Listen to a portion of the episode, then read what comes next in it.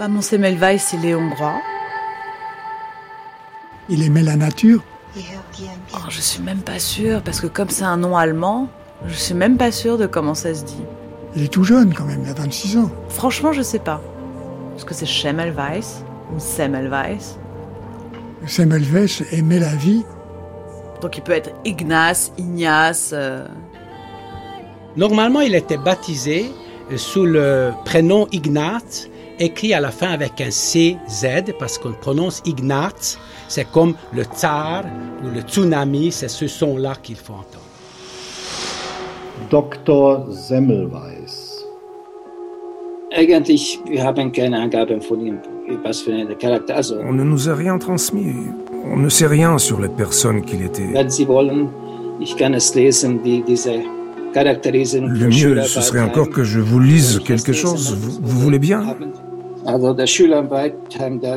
C'est le portrait de Semmelweis que fait un médecin autrichien, Schürer von Waldheim, dans sa biographie en 1905.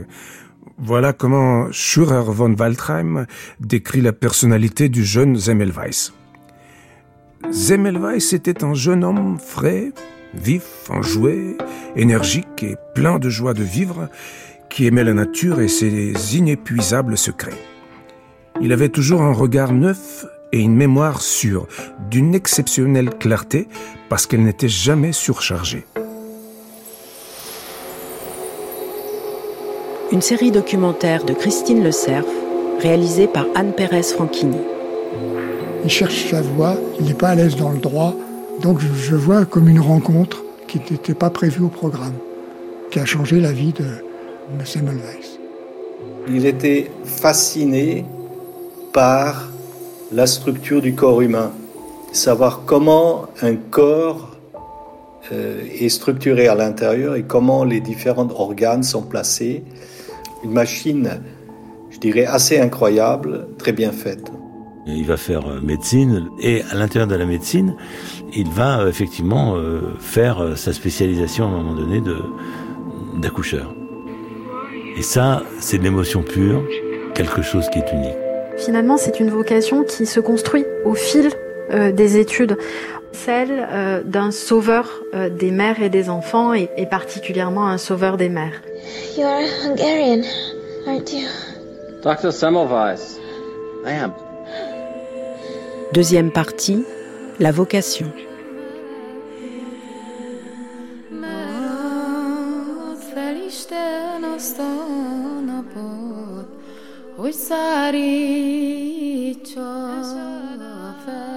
Ich bin Tivadar Hüttl. Je m'appelle Tivadar Hüttl, je suis hongrois, je vis à Budapest. Mon père s'appelait comme moi Tivadar. Il était chirurgien. Mon grand-père aussi s'appelait. Tivadar. C'était un grand nom de la chirurgie en Hongrie. Moi aussi, je suis médecin, comme tous mes ancêtres. Je suis cardiologue et je suis l'arrière-arrière-petit-fils d'Ignace Semmelweis. Meine Pour mieux comprendre ma filiation avec Semmelweis, il faut revenir un peu sur l'histoire de la famille.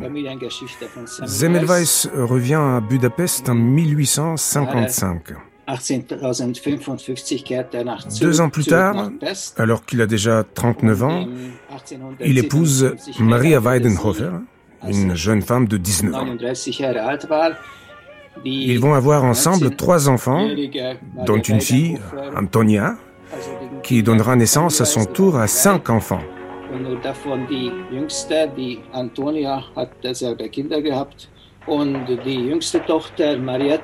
La Benjamine s'appelait Marietta et c'est elle ma grand-mère. Marietta épouse mon grand-père Tivadar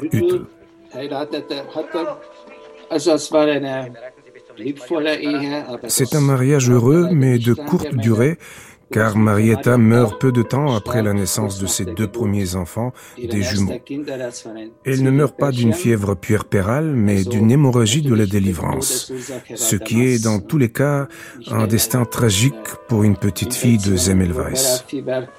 Jedenfalls,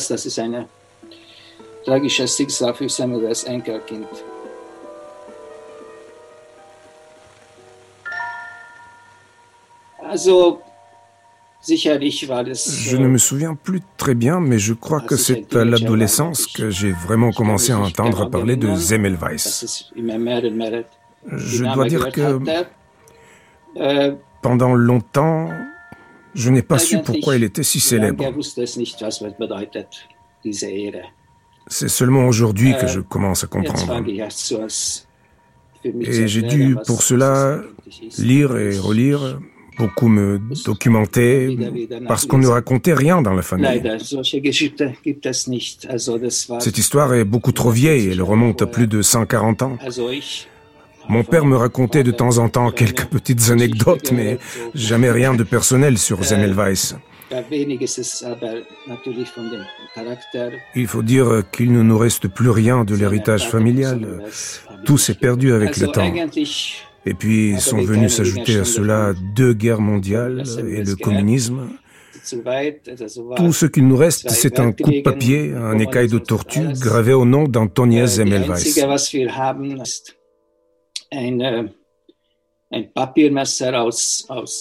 On raconte dans la famille que c'était Semmelweis, son père, qui le lui avait offert. Mais est-ce que c'est vrai? Ça, je n'en sais rien. En tout cas, nous n'avons plus aucun objet ni aucune image de Semmelweis. Ce n'est pas tout à fait vrai. Ma mère avait demandé à un peintre de réaliser une petite aquarelle d'après une photo de Semmelweis et elle en a fait cadeau à chacun de ses enfants, mes frères, mes sœurs et moi. Mais on ne peut pas vraiment parler d'un héritage.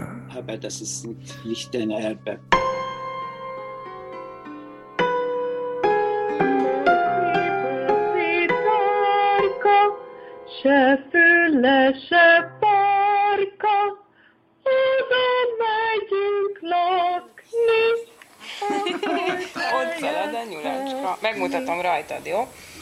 Kerekecske, gombocska. Ignaz Semmelweis was born in July of 1818. Ignaz Semmelweis est né le 1er juillet 1818 dans une famille nombreuse de 10 enfants. Um, Ted Obenschein. Leur maison était située à Bouddha, sur la rive droite du Danube. J'ai visité cette maison. Elle est adossée à une falaise, juste au-dessous du château de Bouddha, tout près du Danube. Le quartier est très ancien. Il avait d'abord été peuplé par des Croates.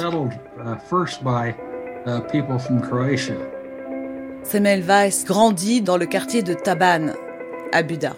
À l'époque de Semmelweis, c'est un quartier qui est extrêmement multi-ethnique. Clara Royer. Avec une population euh, germanophone euh, très importante, une population euh, ethniquement allemande. D'ailleurs, Semmelweis est issu d'une famille allemande, de commerçants, et qui s'entremêle, cette population, avec une population serbe. D'ailleurs, on a parlé de Taban comme quartier serbe, des Croates, euh, des Hongrois aussi.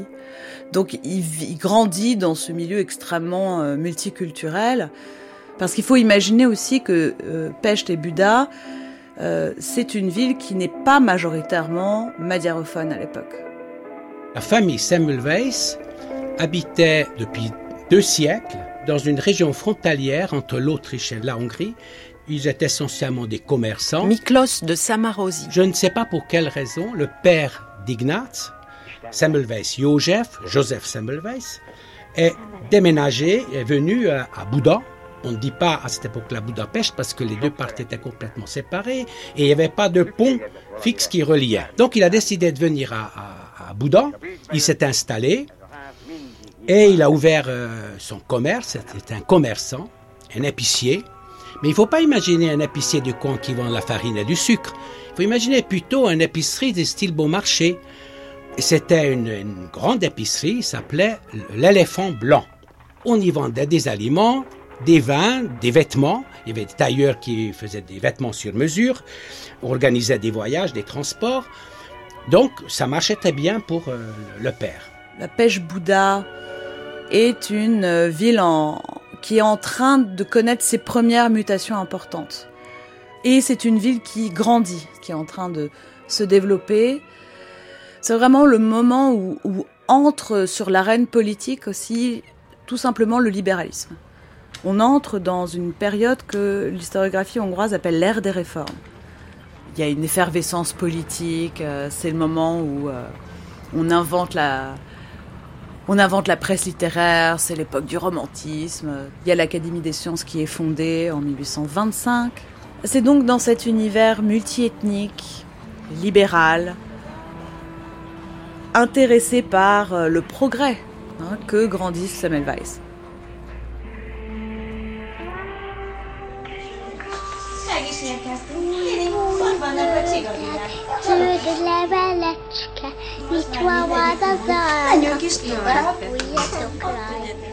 Le petit est allé dans l'école du quartier, qui est une école hongroise, donc il apprenait le hongrois dans la rue, aussi bien que le serbe. Il y avait beaucoup d'orthodoxes serbes dans le même quartier.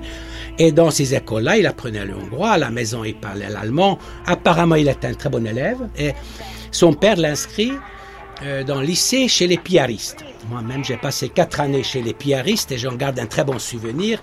Apparemment, il faisait des études tout à fait correctes chez ses frères et il appréciait le, renseignement. Et donc, Samuel Weiss a passé deux années et son baccalauréat chez eux avec des, mentions tout à fait correctes. Je pense qu'il a eu une, enfance assez heureuse. Il avait des parents aimants. Yves Bain. Qu'il aimait lui-même. Un père extrêmement bienveillant qui, par exemple, un peu plus tard, quand il choisira d'aller à l'université pour étudier le droit. Puis il n'adhérera pas du tout à, à ces pratiques et il s'orienta vers la médecine et son père l'encouragera. Je pense qu'il a eu un sens heureuse. Donc on peut penser qu'il n'y avait pas vraiment de cause de malheur. Je crois que ça a commencé euh, à se gâter, c'est quand il a quitté la Hongrie et est allé à Vienne.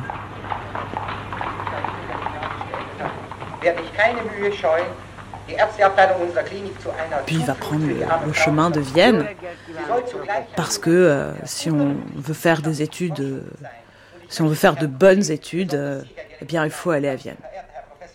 À Vienne, il y a les meilleurs professeurs. Par ailleurs, lorsqu'on a étudié à, Vienne, on peut exercer sur l'ensemble du territoire autrichien, ce qui n'est pas le cas si on a un diplôme de l'université de Pest. Et donc, euh, Semmelweis se retrouve euh, à Vienne.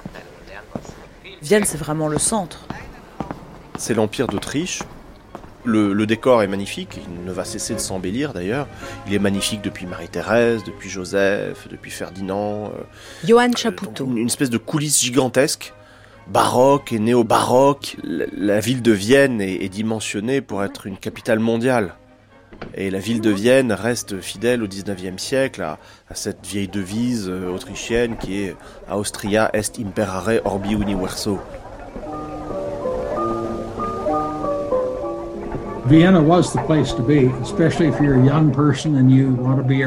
Vienne, c'est the place to be. Surtout pour un jeune homme qui veut être au cœur de l'action. La ville en elle-même est magnifique. Zemmelweis étudie à l'université de Vienne, qui est la meilleure de la région et même de tout l'Empire. Il faut dire que Joseph II a entamer euh, des réformes structurelles dans l'Empire, du point de vue fiscal, militaire, cadastral, mais également scolaire et universitaire, du point de vue sanitaire également, avec la création bah, du Josephinum, la création du grand hôpital euh, central de, Vienne, euh, qui est une matérialisation, une réalisation en acte de cet esprit des Lumières hein, qui concrètement se matérialise comme ça par des institutions de soins, euh, d'enseignement euh, et de recherche. Le départ de Semmelweis à, à Vienne était probablement très fortement suggéré par le père. Euh, pour Ignaz, le père a prévu un métier, il devait être juge militaire, comme mon grand-père du reste. Bon, juge militaire. Il est allé donc faire des études pour avoir cette validité sur l'Empire entier, d'aller euh, faire des études à, Vienne. Et au bout d'un an, euh, visiblement, ça n'a pas mordu, ça lui a pas plu. Il se voyait pas juge militaire euh, et il a, bifurqué. À Vienne, il va faire rapidement partie de cette société étudiante hongroise, qui était d'ailleurs hein, dans les sociétés étudiantes non autrichiennes, enfin non allemandes, hein, la, plus importante. C'est là où il rencontre ceux qui vont être ses amis et ses collègues. Je pense bien sûr euh, à euh, celui qu'on décrit comme son meilleur ami, Lajos Markuszowski, qui va être euh, un chirurgien et donc il se retrouve dans une sociabilité extrêmement euh, dynamisante, madiarophone, et il suit ses cours euh, en allemand à l'université à Vienne. When he went to Vienna, he got caught up with C'est là qu'il s'acoquine avec un groupe d'étudiants en médecine, en droit ou qui font des études générales. Ils sont tous originaires de Hongrie et ont donc beaucoup de choses en commun. Ils passent beaucoup de temps ensemble et finissent par devenir amis. L'un des plus proches s'appelle Lajos Markusowski. Il a trois ans de plus que Zemmelweis, mais il va rapidement devenir son meilleur ami. En regardant une photo de cette époque, je dirais que Zemmelweis fait très germanique, avec ses cheveux blonds.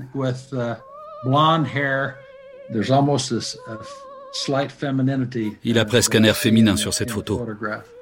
Je pense qu'il avait encore une certaine naïveté, qu'il était encore soucieux de plaire.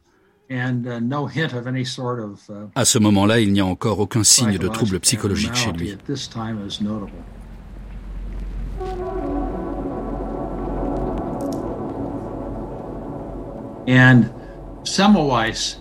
C'est le moment où Zemmelweis va faire une expérience fondatrice. Il s'ennuyait ferme dans ses études de droit et s'en plaignait constamment. Ses amis lui disent « Tu n'as qu'à venir au cours de dissection ». Le cours était assuré par un anatomiste très réputé de l'université de Vienne, le professeur von Beres. Ses copains ont dû le faire entrer en douce car l'entrée était réservée aux étudiants en médecine.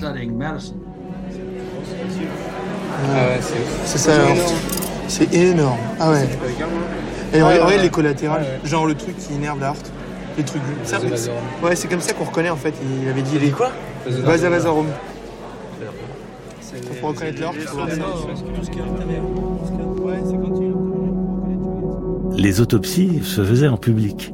Et en fait, c'est quasiment un spectacle. D'ailleurs, on est à un moment donné. René Friedman. On a des mannequins dans les foires, euh, on a des, les, les, fœtus dans des bocaux. Enfin, on découvre un peu l'anatomie et les monstruosités de l'anatomie.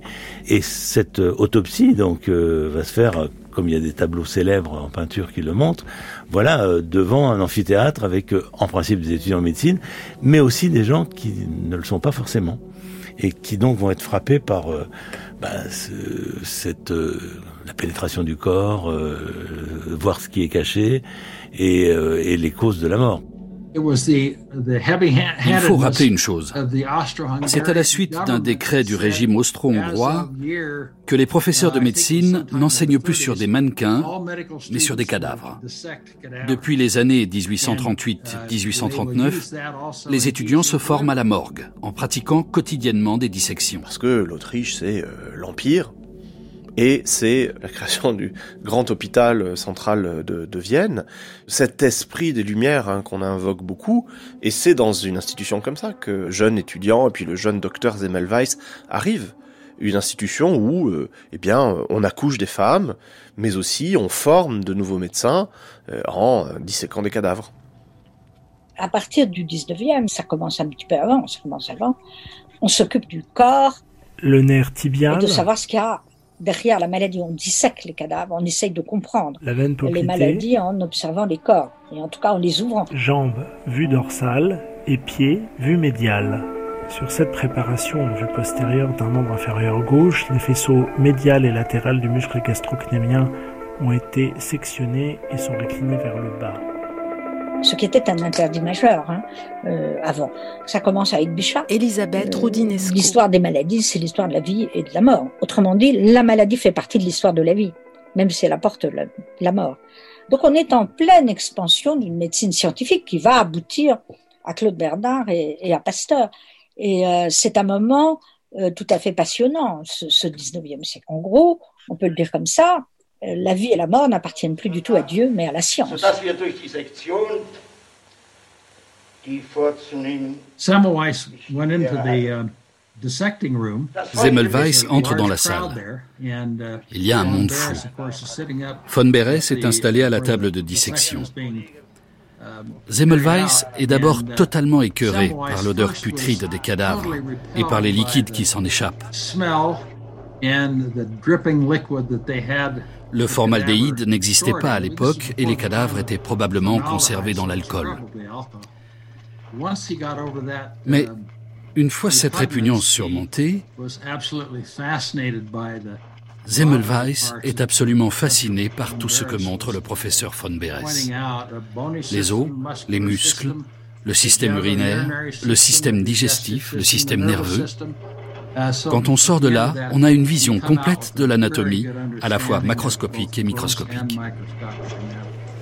Pour reconnaître l'orte, il faut regarder tout ce qui est artériel. Ouais, c'est quand il y a une artère une pour reconnaître, tu regardes si autour il y a d'autres artères. Ça, c'est là. Tu l'as vu ou pas Il a été complètement euh, séduit. Je vois comme une rencontre, quelque chose qui, qui peut-être euh, lui donnait une idée d'une science, peut-être. C'était précis. On savait de quoi on parlait. Vous avez, là, il y a une tumeur. Là, il y a un abcès, etc. Il était fasciné par la structure du corps humain. Sur cette préparation, les trois faisceaux du muscle triceps ont été retirés ainsi que le septum entre les deux couches musculaires de la loge postérieure. Ici, le tendon achilléen. Parce que le corps humain, avec ses organes, c'est quand même une, une machine Andreas Bickfaldi. assez incroyable, dans lequel tous les les organes sont liés, le système est lié, les deux sont liés. Et savoir comment euh, donc un corps euh, est structuré à l'intérieur et comment les différents organes sont placés. Peut-être Semmelweis, il cherchait plus euh, dans l'empirisme, c'est-à-dire il cherchait plus de acquérir un savoir et des connaissances plus par un examen des faits par lui-même. repéré l'oreille droite déjà? C'est celle-là, attends, l'oreille droite, c'est celle où il y a la veine cave ça ça, c'est les veines pulmonaires, donc non. C'est l'oreille gauche, c'est toujours donc l'oreille droite, c'est celle-là. Celle-là, Alors, vous savez, en, chirurgie, généralement, on ne touche pas trop avec les doigts, on touche avec les instruments, hein, avec les, ciseaux et, et les pinces.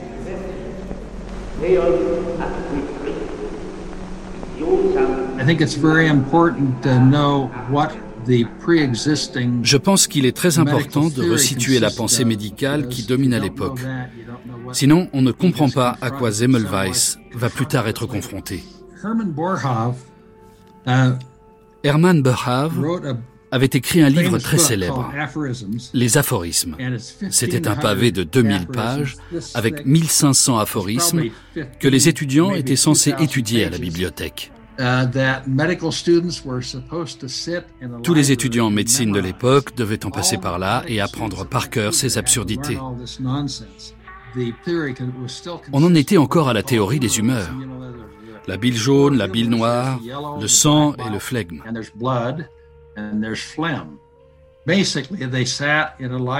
Les étudiants passaient donc la majeure partie de leur temps assis à la bibliothèque, au lieu d'aller examiner des malades ou étudier des cadavres.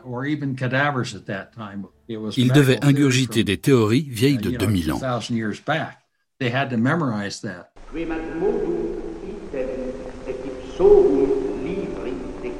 Zemmelweis ne passait pas tant de temps penché sur les livres que son sens inné et génial de l'observation en aurait été altéré.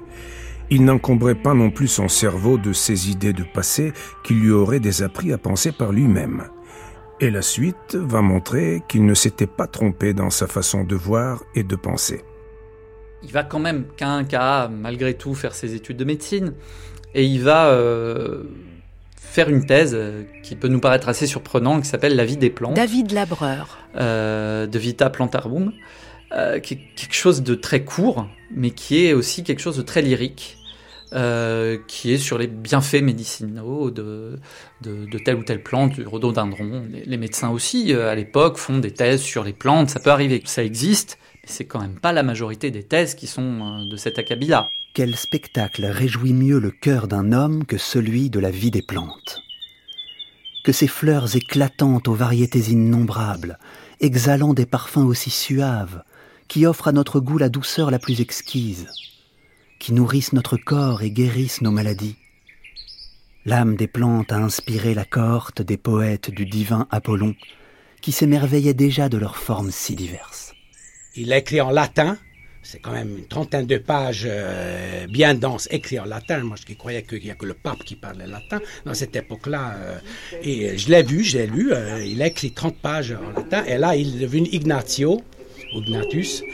Et effectivement, c'est très surprenant parce qu'il fait une thèse sur la vie des plantes depuis le bourgeonnement, le pousser, la fécondation, la reproduction, il reprend toute la vie des, plantes, depuis la, la graine jusqu'à la fleur, jusqu'aux fruits. Voilà.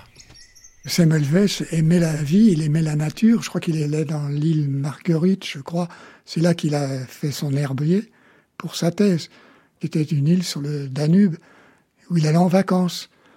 Donc il était proche de la nature. C'est une thèse originale, finalement. Mais on sait que la, médecine de l'époque était très proche de la pharmacophée botanique. Semmelweis soutient sa thèse au printemps 1844.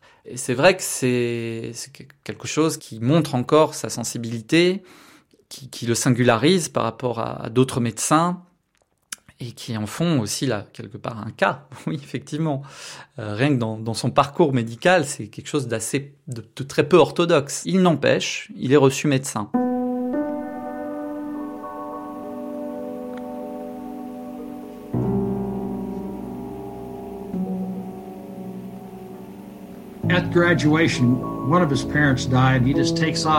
Au moment de passer son diplôme, Zemmelweis perd l'un de ses parents. Il part immédiatement pour Budapest, où il reste un mois. Il ne prévient personne, ni ses professeurs, ni ses amis, personne ne sait où il est passé. Un mois plus tard, il réapparaît pour l'obtention de son diplôme ce qui est une curieuse façon de terminer ses études. C'était un solitaire, à la personnalité un peu différente. Quand il a quitté la Hongrie et qu'il était allé à Vienne, il a fallu qu'il s'acclimate. Et puis il était séparé du noyau familial, il y retournait, mais il n'y allait pas beaucoup. Et puis il y a eu la mort des parents, qui est quand même relativement tôt dans sa vie. Sa mère meurt quand il a 18 ans, et son père meurt quand il a 20 ans. Donc c'est des événements qui l'ont perturbé, mais normalement. C'est-à-dire il a fait des deuils, probablement des deuils très profonds, et, et un peu désemparé. Il avait perdu de ses repères familiaux. Another thing that I should mention, he was uh, labeled somewhat uh, je voudrais aussi ajouter qu'à Vienne, Zemmelweis était catalogué. C'était quelqu'un qui venait d'un trou paumé, autrement dit Budapest. Zemmelweis ne peut pas rivaliser avec l'élégance et le raffinement viennois. Cette capitale où tout le monde est bien élevé et parle parfaitement la langue, où tout fonctionne par relation et par réseau. Ce n'était pas du tout le cas de Zemmelweis. C'est un métèque. Je ne sais pas comment il parlait, avec quel accent. Pas d'enregistrement, bien sûr. Mais euh, c'est un étranger. Et donc c'est quelqu'un qui, euh, évidemment, pâtit de tout cela. Euh, il aurait été un Viennois à particules, ça se serait sans doute passé différemment. C'est un outsider. Mais heureusement, il aura la chance de croiser sur son chemin les trois pionniers qui vont devenir ses mentors. Ils vont l'orienter dans la bonne direction et faire en sorte qu'il ait une approche moderne de la médecine. Il a eu trois mentors qui étaient des, personnalités importantes de l'hôpital général de Vienne et l'enseignement de la médecine à Vienne. Ça a été Rokitansky, Skoda et Ebra. Ebra, lui, il a fondé la, la dermatologie. Rokitansky a développé l'anatomopathologie et Skoda était le, disciple de la donc un pneumologue. Et ils étaient tous très bienveillants par rapport à Semmelweis, qui était une personnalité, ce que j'ai cru en comprendre, émouvante. C'était quelqu'un de chaleureux, quelqu'un qui avait une demande, quelqu'un qui avait du respect aussi. Et il a tout de suite été adopté par ces maîtres-là qui l'ont guidé.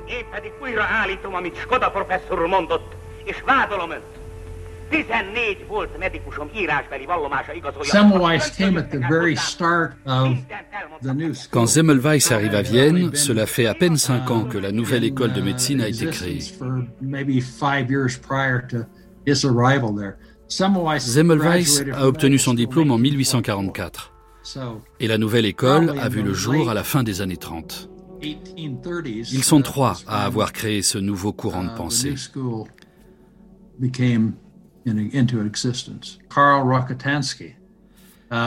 Il y a d'abord Karl Rokitansky. Il a 20 ans quand il arrive à Vienne. Il a étudié auparavant la philosophie à Prague. Et quand il intègre l'université, il est sidéré de constater que les étudiants apprennent encore de telles inepties.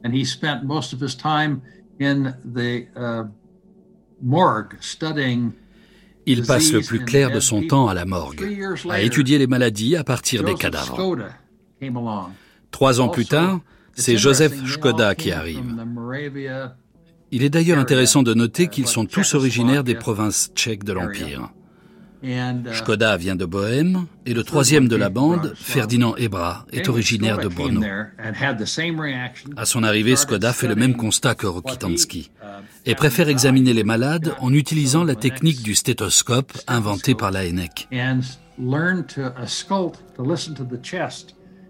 Il apprend l'auscultation et se met à écouter le bruit des poumons et du cœur dans la poitrine.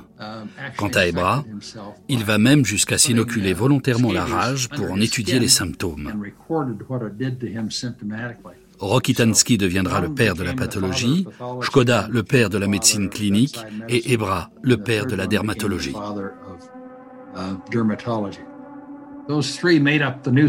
Ces trois hommes, qui sont les piliers de cette nouvelle école, vont s'opposer aux traditionalistes de la vieille école, qui croient encore aux théories médiévales. Ce sont ces trois pionniers qui vont enseigner la médecine à Semmelweis et qui vont donc lui donner des bases très solides. Semmelweis va avoir comme maître euh, Rokitansky, d'une part en professeur d'anatomie pathologique, donc il va faire des dissections, et euh, Skoda, surtout Skoda, son grand maître, euh, où il va apprendre les, bases et va se perfectionner en termes de diagnostic clinique. Donc euh, il va se mettre dans leurs traces, il va d'abord essayer de choisir la chirurgie, mais il n'y avait pas énormément de place là-bas, et donc il va bifurquer vers euh, l'obstétrique, et donc d'autres problématiques vont voir le jour. Zemmelweis avait un ami qui faisait un stage en obstétrique dans le service du docteur Chiari. Un jour, cet ami dit à Zemmelweis, tu sais, tu devrais venir, c'est très intéressant. Le stage ne dure que deux mois. Zemmelweis se dit, pourquoi pas? Il est fraîchement diplômé et ça lui plaît tellement qu'il s'inscrit une seconde fois. Je serais peut-être un peu plus trivial. Il y avait quand même des portes qui s'ouvraient pas.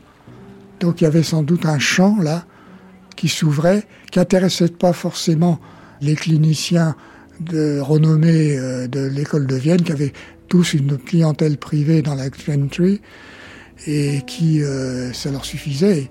Et Semmelweis a vu qu'il y avait probablement un, champ là à explorer où il trouverait du boulot. Donc euh, je crois qu'il a vu un continent là, mais, mais la vocation s'est greffée sur, sur du matériel. Il fallait qu'il vive. Je le vois comme ça.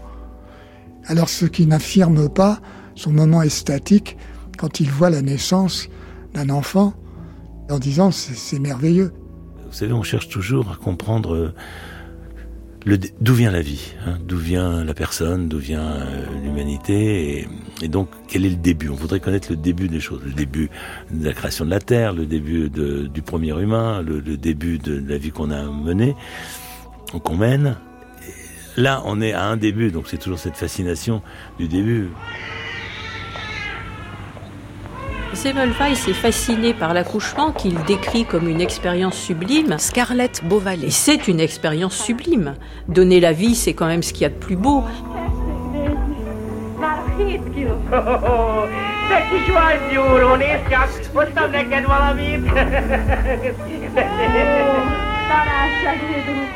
À la fin du XVIIIe siècle, Jean-François Sacombe, qui est un, accoucheur du sud de la France, Nathalie Sage écrit le récit d'un accouchement auquel il a assisté. Et Jean-François Sacombe décrit cet accouchement comme un lever de soleil. Au moment où, la tête de l'enfant arrive et, se dessine ce qu'on appelle le grand couronnement, juste avant la sortie de la tête de l'enfant, il a véritablement l'impression de voir un soleil se lever cette fascination extrêmement profonde devant cette espèce de miracle en fait d'arrivée de la vie par le corps de la femme. Ça me renvoie, si vous voulez, à ce que j'ai vu dans ma première, euh, dans mon premier stage. Il y a une attirance vers, euh, d'abord, vers l'acte de naissance, qui reste quand même un grand mystère. Il y a ce moment miraculeux qui est cet insaisissable moment où ça bascule. Je me disais souvent, je sais que dans une seconde, il va y avoir une espèce de, de, tsunami qui va envahir cette femme, ça va basculer.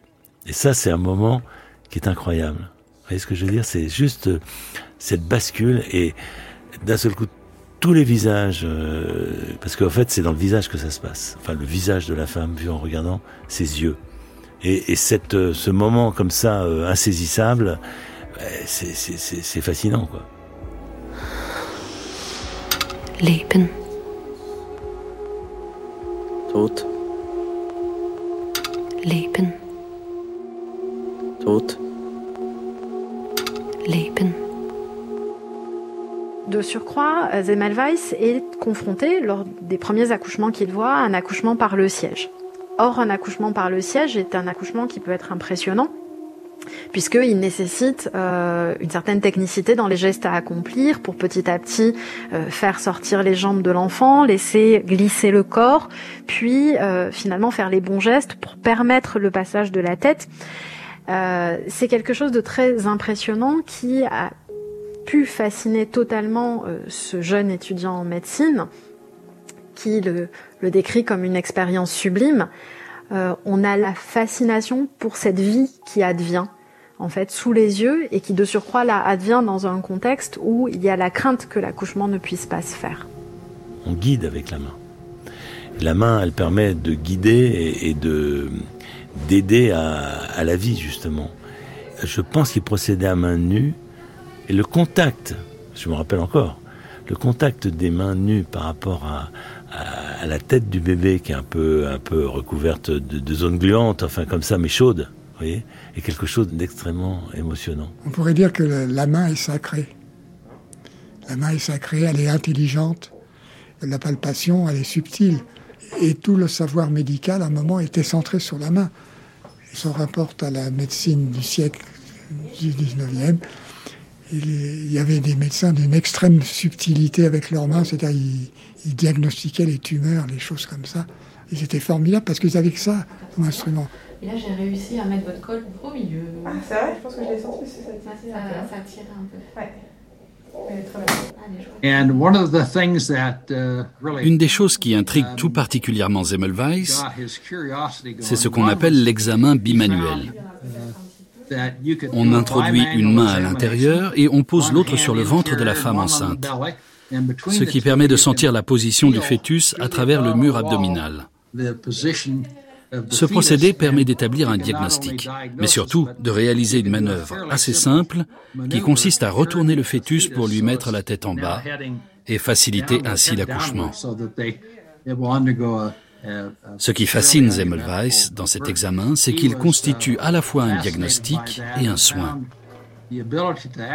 C'est une pratique pour lui gratifiante et qui va l'attirer vers l'obstétrique. Et euh, le deuxième accouchement auquel il est amené à assister, euh, malheureusement tourne mal puisque euh, la femme développe une fièvre puerpérale et meurt de cette fièvre puerpérale.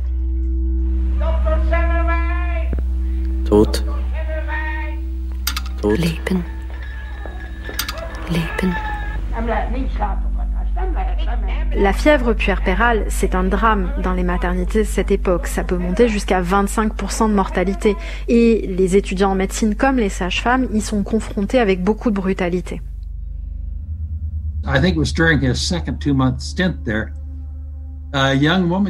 Je crois que l'événement s'était produit durant ces deux mois de stage en obstétrique.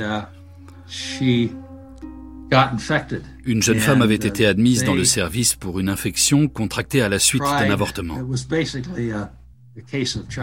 On avait tenté de la soigner, mais c'était un cas de fièvre puerpérale. La jeune femme meurt. Zemmelweis est perturbé. Il se pose toutes sortes de questions sur la nature de la maladie, sur les causes de la mort de cette femme et surtout sur ce qu'on aurait pu faire pour la sauver.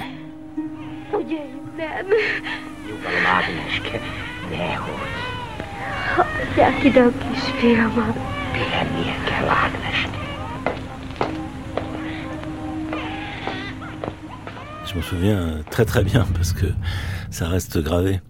J'ai débuté la médecine, on est dans des salles communes, il y a une espèce de, de déesse, enfin en tous les cas c'est le souvenir que j'en ai, d'une jolie jeune fille, moi j'étais aussi un, jeune homme, et euh, voilà, on commence à discuter et ça passe quoi, comme on dit. Bah, sauf qu'elle était, euh, elle était hospitalisée, qu'elle était pas bien et qu'elle elle faisait une septicémie à cause d'avortements euh, clandestins. Et donc voilà, quand j'arrive le troisième jour, parce que c'est le troisième jour où j'arrive, et je vois son lit vide, et je demande où est-ce qu'elle est, et on me dit qu'elle est, qu'elle est décédée pendant la nuit. Donc ça a été un grand choc. C'était vraiment un, grand choc. Et je me suis dit, mais c'est impossible que des jeunes personnes euh, décèdent comme ça pour des problèmes infectieux qu'on pourrait éviter. Heureusement, je n'en ai pas vu. En vrai. On a les outils aujourd'hui de, de traiter euh, ces, ces, infections par les antibiotiques.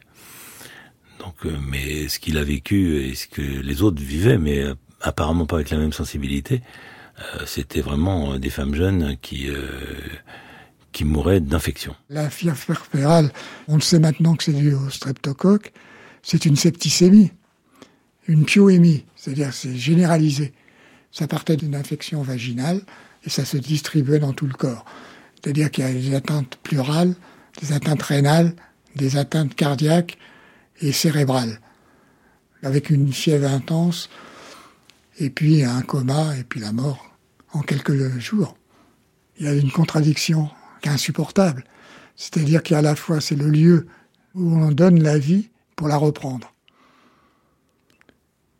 Vous imaginez, vous imaginez des, salles communes avec des, des, jeunes femmes qui accouchent dans des conditions difficiles, et puis la présence de la mort, elle est là, totalement prégnante et agressive. Puis il y a une idée de fatalité, on n'y peut rien. Donc c'est une impuissance.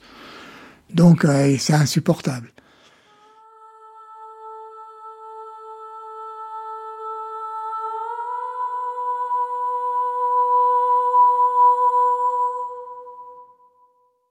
C'est visiblement un choc extrêmement violent pour ce jeune étudiant en médecine. Euh, qui était resté probablement sur cette image de la vie qui advient dans ce premier accouchement, en dépit de, la difficulté euh, finalement de la présentation de l'enfant, et qui là est confronté brutalement à la mort et à cette mort euh, extrêmement impressionnante qui est la mort par la fièvre, par l'infection.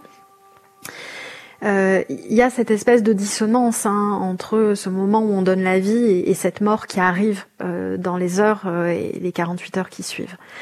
Il est évident que euh, la capacité à euh, refuser une forme de fatalité euh, a été un moteur absolu et un moteur essentiel dans l'action de Zemmelweis.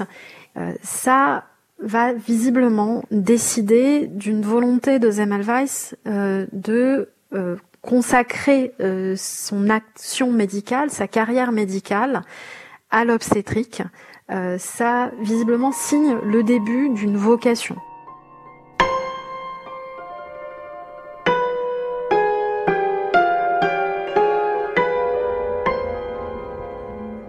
Chez Malves, à l'époque, il, a 18, il a 26 ans. Il faut être blindé. Hein. Et lui, il va, prendre ça en face complètement. La plupart des étudiants en médecine, même encore maintenant, c'est pas le pari de la vie qu'ils font, c'est la protection contre la mort. On assistait au désastre. Non, c'était insupportable. Alors une nature comme Samuel qui était une nature sténique, c'était un type qui avait de l'énergie, puis qui était du côté de la vie. Il a pu que réagir comme ça. Je dirais c'est sa sensibilité, parce que tous les autres ont vu la même chose que lui. Et lui, il a dit c'est pas possible. Faut que je fasse quelque chose. Et ça, c'est souvent comme ça en médecine. On voit des situations, on se dit euh, euh, il faut faire quelque chose. On peut pas, on peut pas rester euh, accepter cela. Et en fin de compte, c'est ce qu'on comprend le moins qui est le plus passionnant. Donc, il va pas convoquer Dieu, hein, même s'il est catholique, mais peut-être qu'inconsciemment, le héros va naître en lui. Je vais m'affronter à ça.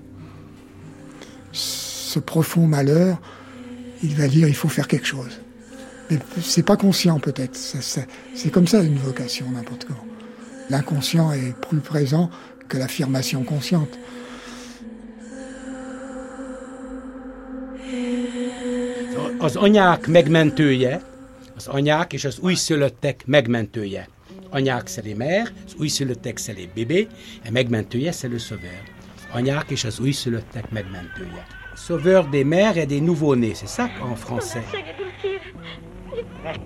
On a euh, une autre figure hein, au 19e qui, quelques années après lui, moins de dix ans après lui, va vivre cette espèce d'épiphanie euh, face à la mortalité infectieuse. De la même manière, c'est en France Stéphane Tarnier. Et Stéphane Tarnier va lui aussi euh, être défini tout au long de sa carrière et, et après son décès comme cette figure de sauveur des mers. Et donc ils vont se vivre en sauveur parce qu'il y a là un défi immense à relever, d'autant plus immense que l'incidence de la mortalité infectieuse a beaucoup augmenté. Semmelweis gained uh, the reputation for being the savior of the mothers. And it all, you can Plus say, tard, on dira de Semmelweis qu'il est le sauveur des mères, alors que tout a commencé par deux simples stages en obstétrique. C'était pique his suffisant pour piquer sa appetite for, curiosité et l'orienter vers une discipline où il se where sentirait efficace, effective, uh, where you can où il pourrait autant diagnostiquer que soigner. things effectively. But, of course, the trail from Le chemin sera semé d'embûches, uh, mais very est désormais lancé.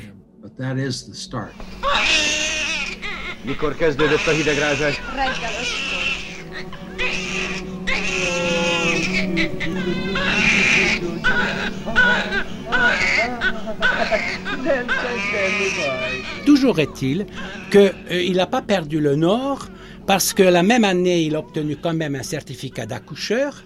Et quelques mois plus tard, nous sommes déjà en 45, euh, il a son diplôme de chirurgie obstétricienne, donc il était vraiment parfait. Il, euh, avait tous les outils pour démarrer sa carrière en 1845.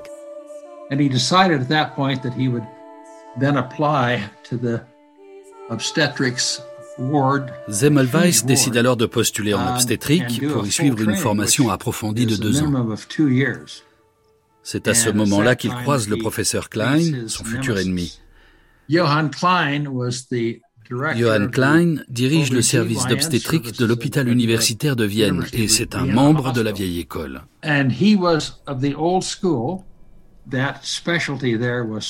L'obstétrique est tellement said, "We demandée que la candidature de years." n'est pas retenue. So, uh, he Il préfère attendre deux ans plutôt que de partir ailleurs. Ces deux années, 1846, entre 1844 et ended up 1846, being, uh, s'avèrent extrêmement formatrices pour the- car le service d'obstétrique lui est ouvert. Il a accès à toutes les archives, il a le droit d'examiner toutes les patientes, même si elles ne sont pas sous sa uh, responsabilité.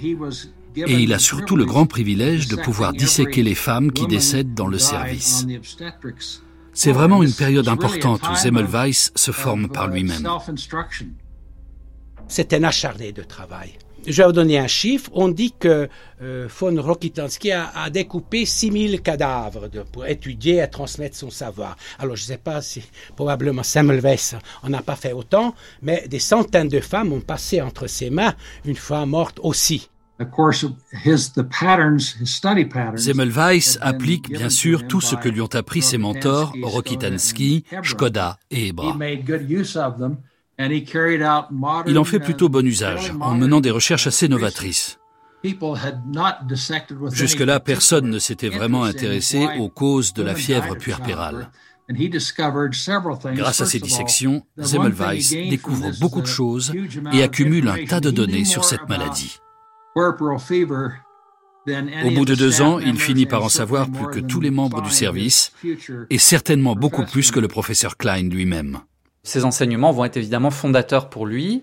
Semmelweis, avec euh, l'enseignement de ces, de ces grands maîtres-là, apprend donc euh, toute la, médecine clinique et donc se, rapproche véritablement du corps du patient, c'est-à-dire qu'il a vraiment tous les codes de l'anatomie pathologique et euh, il va se former donc à, la statistique aussi, aux statistiques médicales qui sont en plein essor à, ce moment-là, ce qui n'était pas du tout le cas fin 18e, début 19e, ça vraiment ça éclot euh, à cette période-là et donc ça lui fournit euh, tout un bagage, des armes justement, pour euh, ensuite exercer la médecine.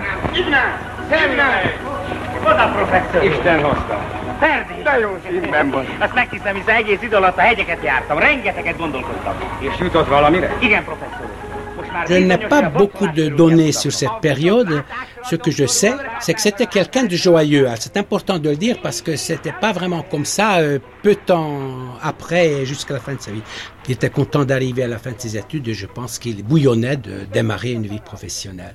Apparemment, il était très joyeux lui semblait pas dédaigner les jeunes femmes avec ses copains, avec Markuszowski, et en particulier Ferdinand Fonebra, qui était de, son âge, qui était le célèbre dermatologue, vivait bien, il habitait ensemble avec Markuszowski dans la même location, ça se passait bien, il était content. Ladies and gentlemen, I have the honor to present to you the great Johann Strauss. I call it the ideal, like c'est ce que j'appelle sa période idyllique. Zemmelweis est heureux, insouciant. Il faut dire que la présence de son ami Marco, Lajos Markusowski, a un effet thérapeutique qui le booste.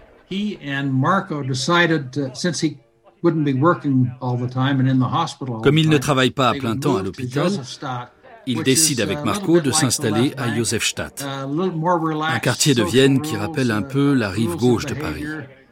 Très ouvert, moins rigide, où les comportements y sont plus libres. Les deux amis font la fête, passent leur temps dans les parcs à danser avec les filles. À l'époque, dans tous les parcs de Vienne, comme le Stadtpark, on joue de la très bonne musique. C'est l'époque des Strauss, père et fils. Je ne sais pas si Zemmelweis était mélomane, mais il avait en tout cas la réputation d'être un très bon danseur. Il devait donc apprécier ce genre de musique. Et c'était surtout un bon moyen de rencontrer des filles, ce qui l'intéressait beaucoup. On dit qu'il avait beaucoup de succès auprès des dames et qu'il était beau parleur ce qui semble un peu contradictoire avec la personnalité qu'on lui connaît. Mais c'est ce qu'on disait. Zemmelweis était excellent danseur et savait joliment s'y prendre avec les femmes.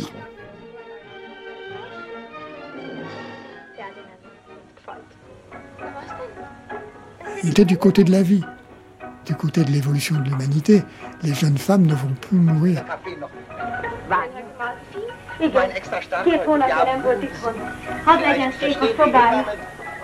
Dem Handwerk mehr als eine Studentin und ich. Macht das Hebammen in allen Ehren. Aber das glaube ich doch nicht. Die Studenten haben bei Semmelweis die beste und gründlichste Ausbildung. Ich sehe mir die Tabellen noch genauer an. And I think that's um, that's the conclusion of his two years. He was still enjoying life, and he and Marco were still. Voilà ce qu'on peut dire sur ces deux années. Zemmelweis va encore profiter un peu de la vie et s'amuser avec Marco, mais au mois de juillet 1846, il entre dans le service de Klein. Et c'est là que les choses vont commencer à mal tourner.